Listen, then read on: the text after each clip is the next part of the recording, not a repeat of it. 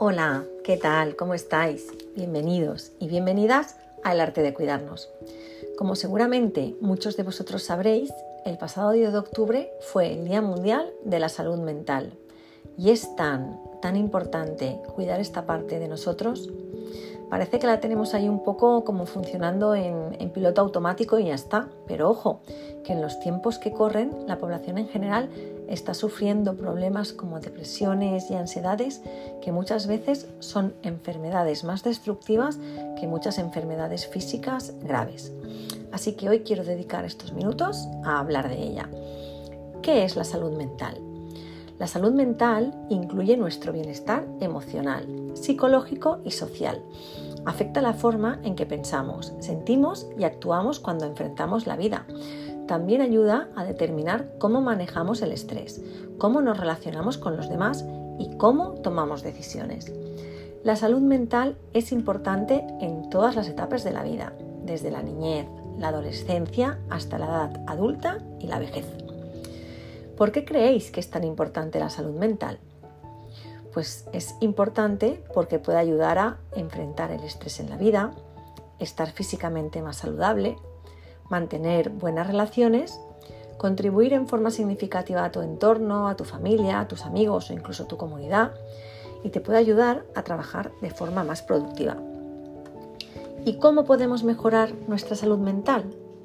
Pues vamos a ver algunas acciones muy sencillas que nos ayudarán a cuidarla, a prevenirla y a mejorarla.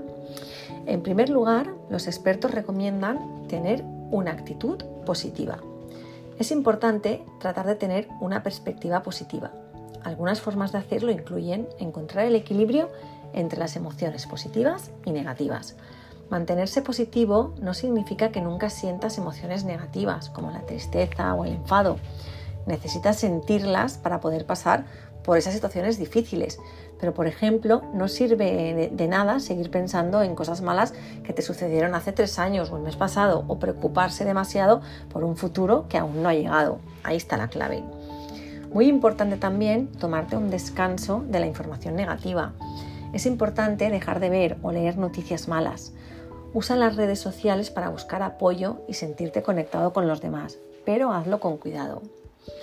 Los expertos también recomiendan practicar la gratitud. Cada vez se oye más que ser agradecido trae muchos beneficios al ser humano. Esto significa estar agradecido por las cosas buenas de la vida. Es útil recordarlo todos los días, ya sea pensando en lo que está, en lo que estás agradecido o incluso escribiéndolo en un diario. Estas pueden ser grandes cosas como el apoyo que tienes de tus seres queridos o pequeñas cosas como disfrutar de una buena comida es importante darse un momento para darse cuenta de alguna experiencia positiva que hayas tenido. Practicar la gratitud puede ayudarte a ver la vida de manera diferente. Por ejemplo, si estás estresado, es posible que no notes que también vives momentos en los que tienes emociones positivas y la gratitud puede ayudarte a reconocerlos. Súper, súper importante cuidar la salud física. Tu salud física y mental están conectadas. Algunas formas de cuidar la salud física incluyen estar físicamente activo. Hacer ejercicio puede reducir la sensación de estrés y de depresión y mejorar tu estado de ánimo. Dormir lo suficiente.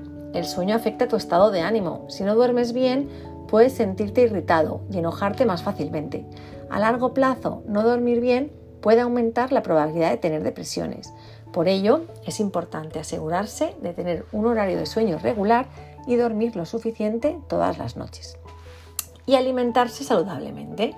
Una buena nutrición te ayudará a sentirte mejor físicamente, pero también puede mejorar tu estado de ánimo y disminuir la ansiedad y el estrés. Además, no obtener una buena cantidad de ciertos nutrientes puede contribuir a algunas enfermedades mentales. Por ejemplo, puede haber un vínculo entre niveles bajos de vitamina B12 y la depresión. Así que consumir una dieta bien balanceada puede ayudarte a obtener la cantidad suficiente de nutrientes que necesitas. Otra de las acciones que se recomiendan es relacionarse con los demás. Los humanos somos seres sociales y es importante tener relaciones fuertes y saludables con los demás. Tener un buen apoyo social puede ayudarte a protegerte contra los daños del estrés también es bueno tener diferentes tipos de conexiones. También, por ejemplo, puedes ser voluntario para una organización local o unirte a un grupo que practica un pasatiempo que lo disfrutes. Desarrollar un significado y propósito en la vida. Puede ser a través de tu trabajo, de un voluntariado, de aprender nuevas habilidades o incluso de explorar tu espiritualidad. Muy útil también formarte o leer para desarrollar habilidades para enfrentar problemas, también llamadas habilidades de afrontamiento.